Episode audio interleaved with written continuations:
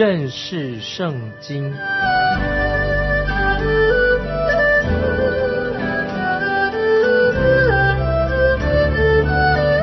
认识上帝的话，把上帝的话带到全世界。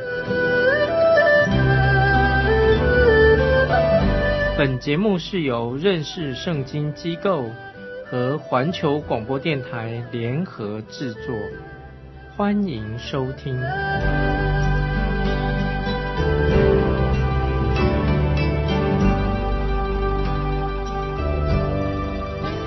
亲爱的听众朋友，你好，欢迎收听认识圣经，我是麦基牧师。我们在菲利比书第一章已经看到基督徒生活的原则，可以用这节经文，就是因我活着就是基督，我死了就有益处来做结论。耶稣基督是保罗基督徒生活的中心，在这一章里面，我们要看到。基督徒的生活模式，也就是有了基督的心。基督的心，这不是能够模仿得来的。我常听有人说，你们要呃跟从主耶稣。我真的想问问他们说，他们到底是什么意思？特别是有些人的生活跟他所说的完全不一致。他们想效法基督耶稣吗？保罗的意思是，基督是。基督徒生活的榜样，但是主耶稣并没有叫我们去模仿他。保罗说的很清楚，基督的生命一定要进到我们的生命当中，不是模仿他。唯有靠着圣灵的大能，才能成就这样的事情，才能够成就有耶稣基督的心在我们心里面。我反省我自己，长年以来，我不但没有好好的。做出一个活出一个基督徒的样式，反而常常有时会做错事情。我自己也很顽固，很独断，啊，以致我自己就踢到铁板的。后来我悔改的，我对主耶稣说：“主啊，我把我自己一切都交托给你，让主耶稣在我的生命当中掌权，这样才是回到啊一个圣经所教导的，这才是一个正确的态度。”感谢神。听众朋友，我们都要让神圣灵来带领我们过基督徒生活。这个圣灵带领，并不是说我们在袖手旁观的意思，不是，不是在那边什么都不动。我们当然要做主，要我们做的事情，引导我们。但是要记得，能力跟这个动力是来自啊神自己的圣灵。菲利比书第二章就是教导我们关于耶稣基督道成肉身的啊一个重要的一个教导。那么，基督道成肉身，神成为人，他舍掉天堂的荣耀，但不是说耶稣基督他把他的神性把他舍去的，没有这个意思。那现在我们来看《菲利比书》第二章第一节，所以在基督里若有什么劝勉、爱心有什么安慰、圣灵有什么交通、心中有什么慈悲怜悯，注意《菲比书》二章第一节啊这几句话的意思，经文里面。告诉我们说，保罗特别用这个“弱”啊，“弱”这个字，注意这个“弱”这个字，是做一个加强语气的说法。保罗是很有条理的一个教导圣经的人。这些经文也可以做这样的翻译，就是说，既然在基督里有了劝勉，既然在基督里面有了爱心，有了安慰，既然在圣灵里面啊有了交通，既然心中。有了慈悲怜悯，那这个是另外一种翻译。因此，保罗在这里做一个很清楚的，对我们做一个教导。接下来，我们看《菲利比书》第二章第二节怎么说：“你们就要意念相同，爱心相同，有一样的心思，有一样的意念，使我的喜乐可以满足。”我们看到保罗虽然他自己在监里面在坐牢，保罗仍然能够靠主喜乐。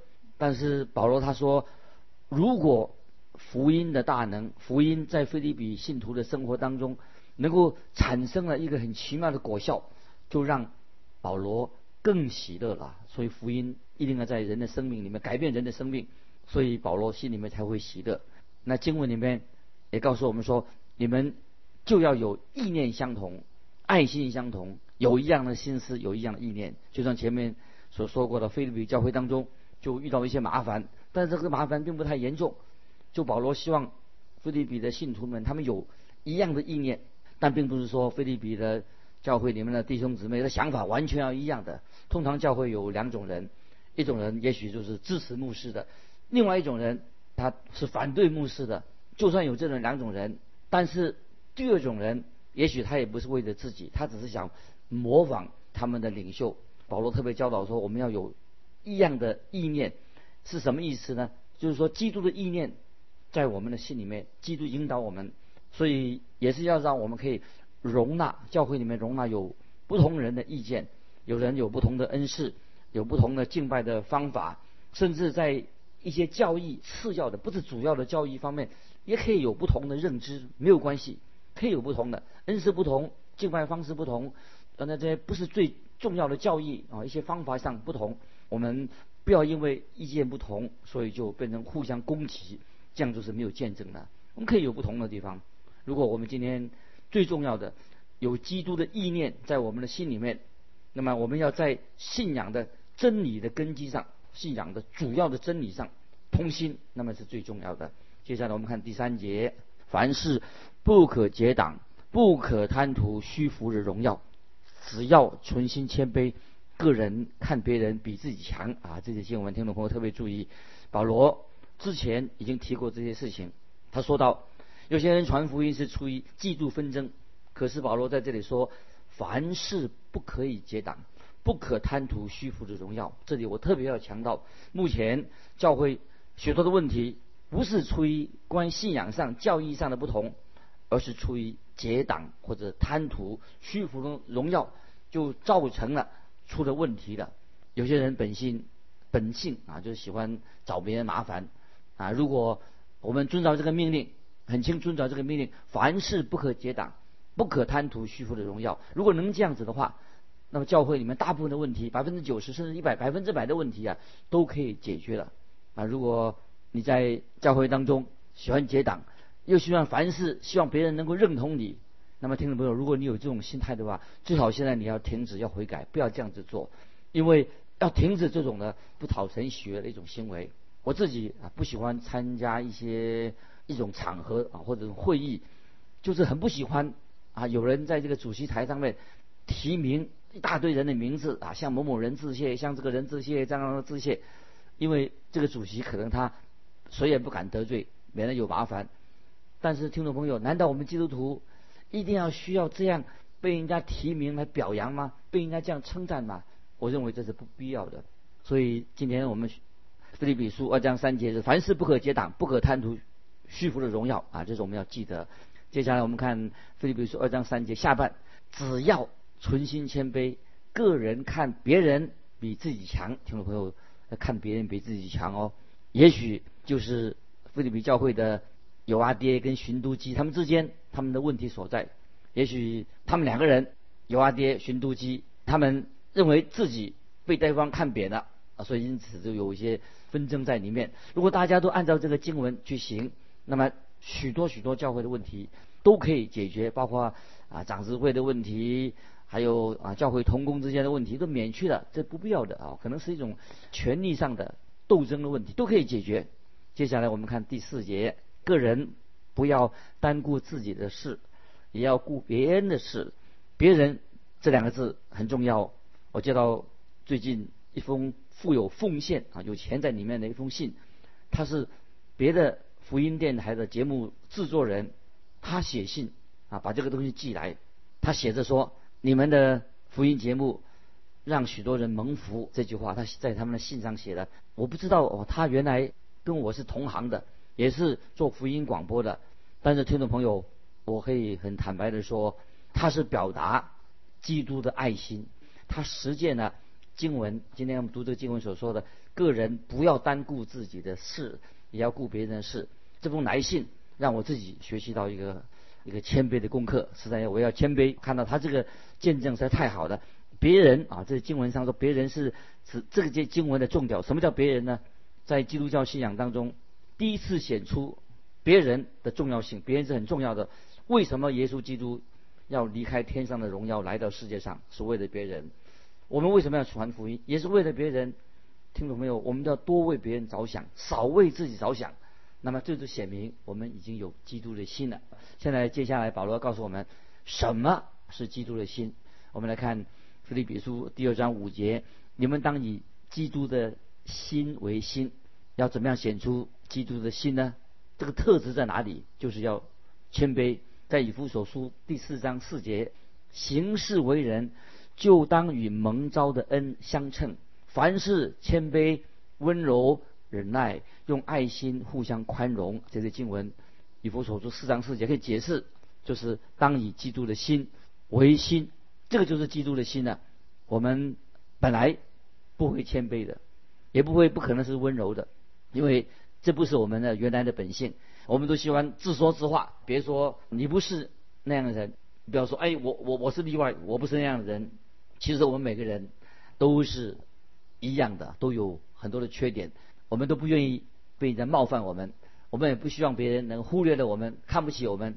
如果我们总是有这样的心态，就会在教会里面制造出许多问题来。曾经有一位一个牧师，很优秀的牧师，他的儿子竟然。成了无业游民，他的就是他的小儿子，为什么呢？因为这个牧师他大儿子他非常的优秀，很杰出，大家老是称赞这个大儿子啊，说这个哥哥有多好。那么这个小儿子他就走相反的方向，好像他要反抗抗议，这就就是人的本性，他在心里面啊有骄傲。就算有人对他说：“哎呀，你不要管你哥哥的事情，你自己好好好做就好了。”但是他很在意，因为他没有重生。圣灵来的重生，所以他没有谦卑的心理。听众朋友，接下来我们就要看到圣经重要的一个神学的宣言，一个重要的宣告。接下来我们要看到，有人认为这新约圣经当中有关于耶稣最伟大的宣告是什么呢？这个就是耶稣基督的虚己。耶稣很虚心、虚己。耶稣他虚己，他并没有放弃了他的神性。要注意，基督并不是把他的神性放弃的。而是告诉我们，基督他降卑，他作为一个卑微的人啊，有重要的，他降卑自己有七种的模式。听不懂吗？我们以下我们就这些经文就要告诉我们，基督他本来是一个至尊崇高的他的形象，他却要到地上来，他都降卑他自己，他难以想象，让我们难以想象他这样的降卑他自己。那关于基督的降卑他自己，有七件事情，那我们啊来看一下就来看。首先，我们看到耶稣基督他是谦卑的，基督的心谦卑就是基督的心。然后我们看到父神的心，父神他的心是不做什么呢？他要高举耶稣基督。这样，听众朋友，如果你想知道该怎么做，要往哪里走，如果你要想知道的话，这个就是神的旨意，让我们在神面前要高举耶稣基督。既然父神的目的也是要高举耶稣基督，那么我深信。这个就是神对我们听众朋友每一个人的旨意。无论我们要做什么，不要忘记我们要高举耶稣基督。高举耶稣基督会使我们跟父神的旨意合而为一。第一步，我们已经看到了他主耶稣基督，他虚己、谦卑，他离开了天堂的荣耀，他降世为人这个样式，我简直不能够想象，从天上的荣华荣耀里面降世为人。那这是一个非常大的一步啊！就从天上到地上来的这么大的一步，神为我们人所做的事情，绝非是我们能够想象到的，是太奇妙了。接下来我们看第六节，他本有神的形象，不以自己与神同等为抢夺的。我们知道耶稣基督，他本来是坐在父神的右边，但是他并没有紧抓着他自己的尊崇的一个地位不放。他也不怕别人啊跟他竞争，以致会失去了他神啊神的位分的一种危险。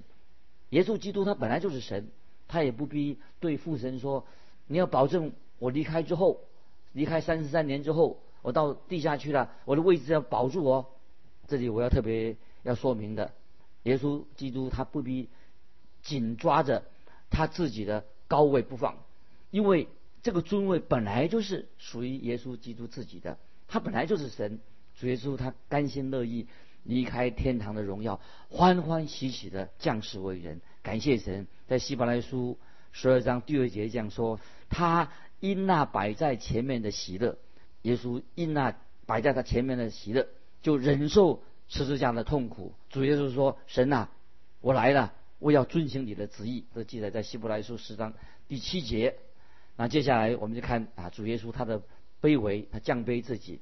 我们看菲利比书第二章第七节：反倒虚己，取得奴仆的形象，成为人的样式。这里说反倒虚己，原文什么意？什么叫做虚己？就是把自己倒空了。耶稣基督是虚己的，他怎么样倒空他自己呢？怎么样虚己呢？有人说，是不是把耶稣把他的神性也把他倒空了？那么有时有的初代教会的一些异端。就说耶稣倒空他自己，虚己，他把自己把连神性都把他倒空了。耶稣基督受洗的时候，基督的神性进到他的肉身里面，但是耶稣基督定十字架的时候，他的神性就离开了他。其实圣经并没有这样说，他不是啊，耶稣的神性啊是一直在，圣经没有这样说。耶稣基督虚己，他绝对不是只说他把他神性倒空掉了，没有。当主耶稣他在玛利亚的怀里面的时候，他是一个小婴儿。虽然说他是个小婴儿，他还是百分之百他就是神。他是他时时刻刻他做神。在约翰福音一章一到三节，还有十四节，说明了耶稣基督时时刻刻的神。他降世为人，他仍然是神。在约翰福音第一章一到三节、十四节这样说：太初有道，道与神同在，道就是神。这道太初与神同在，万物是借着他造的，凡被造的没有一样不是借着他造的。那十四节说，道成了肉身，住在我们中间。那么我们看到，当主耶稣降世为人的时候，他是虚己，他倒空自己，是倒空什么呢？我个人认为，他是把他的特权，把神的特权、神的荣耀啊，他把它放弃的。就是说到主耶稣。他在地上是受了一些限制，这个限制他是做成自我限制。当然，主耶稣他本身他仍然是神，所以耶稣基督不会因为他成为人了就失去了他的神性，他只是倒空了神性上原来神所应有的特权而已啊！听我这个注意，当主耶稣降生的时候，我们那时候看到只有少数的牧羊人、几个东方博士以及一些天使。看到了耶稣降生的事情，但事实上，我们想起来说，哎，应该整个宇宙都要庆祝圣诞呢，神所造的万物都应该在那里庆祝才对啊！啊，罗马高官也应该等候在那里等候他的降临啊，都来敬拜他才对啊！但是主耶稣并没有强迫他们，他们来庆祝圣诞节，因为主耶稣已经放弃了神自己的他自己的特权，主耶稣他甘心乐意。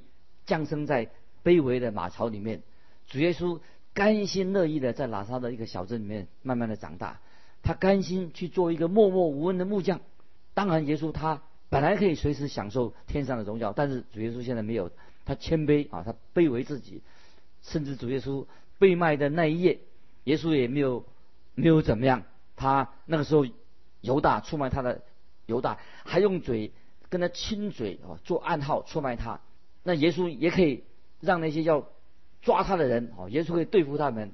但是基督他已经成为人了，他也是道成肉身的神，他放弃了他一切的特权。所以主耶稣在地上最后的一个晚上，当耶稣跟门徒在一起的时候，那么耶稣还向天父啊做了一个非常完美的祷告。我们看约翰福音十七章第五节，看耶稣怎么样祷告。主耶稣说：“父啊，现在求你。”使我同你享荣耀，就是未有世界以先，我同你所有的荣耀。这是约翰福音十七章五节，请注意，基督在那个时候，他都祈求天父恢复他原来的荣耀。但是主耶稣没有叫天父恢复他的神性，因为耶稣他从来没有放弃他的神性，他本来就是神。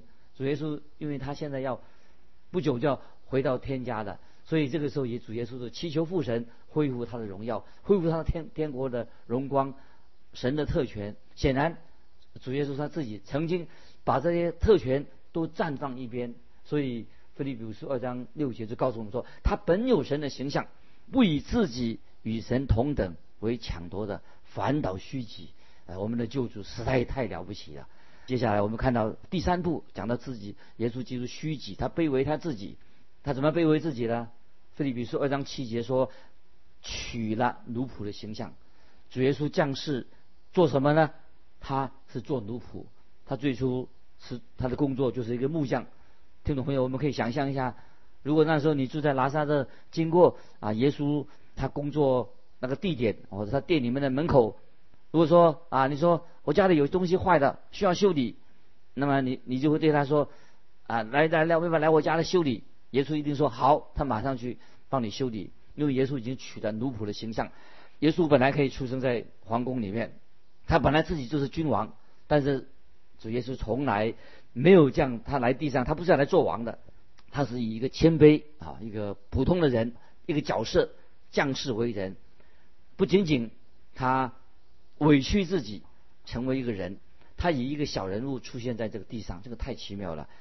以赛亚书十一章第十节这样说：基督是以耶西的根，以耶西的根降世，他的祖先是他是耶西的根。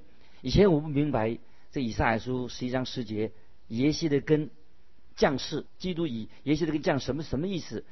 不明白为什么以赛亚先知不称他做大卫的根，称而称他是耶西的根？后来我就明白了，当主耶稣降生的时候，玛利亚、约瑟，因为他们都属于大卫家的后裔，他们是属于劳动阶级，住在一个卑微贫苦的一个外邦的，后来外邦的。外邦人很多的一个拉萨的城里面，那么主耶稣他是出于大卫的后裔吗？当然是他是出于大卫的后裔，但是大卫那个时候大卫做王，他是受高的王，但是大卫的祖先他的父亲耶西却是他是工作什么呢？听众朋友你知道吗？耶西是伯利恒的农夫，做农的，所以耶稣的家谱要回溯到他的祖先是务农的家庭。耶稣是出生在一个什么家庭呢？一个农家，所以耶稣就取了奴仆的形象。这是耶稣的第四个关于耶稣啊他虚己的地方。那接下来我们就看菲利比书二章七节下半，成为人的样式。以前我也不觉得这个有什么稀奇，怎么他成为人的样式也是算他虚己吗？因为我也是人，我也喜欢我当一个人，我不明白做人。有什么样的羞耻呢？怎么是叫做卑微自己呢？我觉得我们人很有荣耀啊，我们人是很好啊，怎么会变成啊不是这么叫卑微，叫做虚己呢？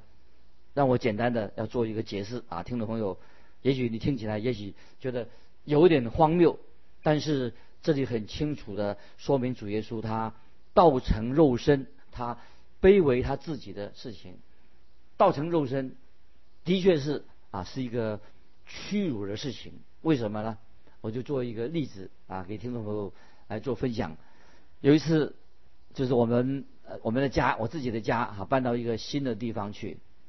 那么你知道，在冬天，特别在冬天的时候，不会有啊虫子的或者蚂蚁等等的。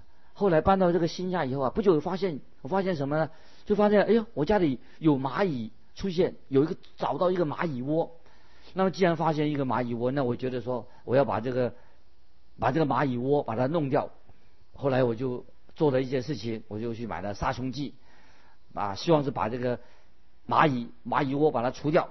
哦，其实我自己我并不是讨厌蚂蚁，如果我可以跟蚂蚁沟通一下的话，跟他讲话的话，那我会跟他说话，告诉蚂蚁说我并不讨厌你们，只是现在因为你进到我家里来，我不要你这只蚂蚁进到我屋子里面来。如果在外面就没有关系了，但是我又没有办法，听众朋友，人跟蚂蚁能够沟通吗？